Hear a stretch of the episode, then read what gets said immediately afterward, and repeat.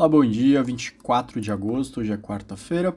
As bolsas operam sem uma direção tão clara, lembrando que amanhã começa o simpósio de Jackson Hole, aquele evento anual que reúne os principais banqueiros centrais do mundo para discutir política monetária, outros temas econômicos desse ano, dos próximos. É um evento bem rico para o mercado financeiro, para a economia.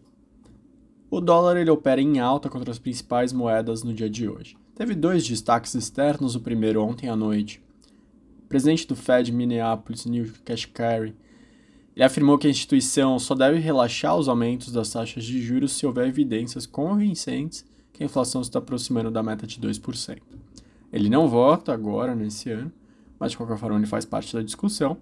Ele ressaltou que é evidente a necessidade de apertar a política monetária quando a inflação está em torno de 8, 9%. Reclamou da inflação, deu uma sugestão de que não desacelerem o ritmo de aperto monetário por lá. O outro destaque: autoridades da Ucrânia e dos Estados Unidos identificaram uma mobilização por parte da Rússia para intensificar os ataques em várias frentes da guerra na Ucrânia. Com medo do aumento das ofensivas, a população começou a fugir de Kiev. A embaixada americana, inclusive, aconselhou seus cidadãos a saírem do país o mais rápido possível.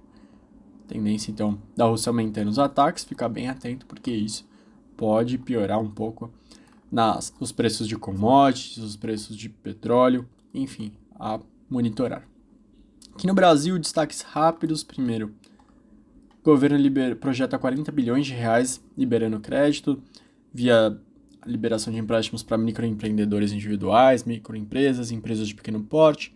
A meta é que sejam liberados até 72 bilhões de reais até 2024, 40 bis só nesse ano o candidato à presidência, o ex-presidente Lula, ele prometeu ontem em um evento com empresários da construção civil a retomada ou reforço do Minha Casa Minha Vida, retomada do PAC, um projeto de infraestrutura já em janeiro, caso eleito. Expansão de gastos em infraestrutura tem sido um tema recorrente em seus discursos para um possível novo mandato. Ontem, o presidente do Banco Central, Roberto Campos Neto, evitou festejar a queda de preços, disse que ainda tem muito trabalho a fazer que maior parte do trabalho do Banco Central ainda não impactou os preços e que todo Banco Central pode evi tentar evitar dois erros, fazer demais ou não fazer o suficiente, dando uma sinalização um pouco mais dura do que o mercado tem precificado. E isso tem tudo a ver com a última notícia do dia, que é uma bomba fiscal de 430 bilhões de reais se armando para 2023. Os cálculos são dos economistas Braulio Borges e Manuel Pires. Eles dividiram a conta em quatro categorias. Lembrando que 430 bi, 4,2% do PIB. Primeira conta vai para as despesas não cobertas no orçamento, que colocam em xeque o teto de gastos, manutenção do Auxílio Brasil em 600 reais, reajuste do funcionalismo e revisão de algumas despesas discricionárias. O total ultrapassaria 120 bilhões de reais, cerca de 1,2% do PIB.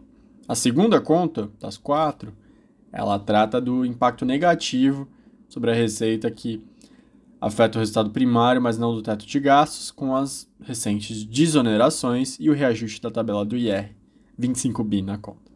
A terceira vem da taxa de juros mais elevada e a suspensão do pagamento da dívida dos estados, pode ter um custo na ordem de 77 bi, 0,7 do PIB. O último de todos, eles são eventos ainda mais incertos, como precatórios e compensação do governo de fazer estados que o governo deve fazer aos estados pelo corte de impostos. Pode chegar a 144 bilhões de reais, 1,4% do PIB. Esses são os destaques de hoje, mas lembrando que logo mais vai sair o IPCA 15. A expectativa do mercado é uma deflação de 0,82%.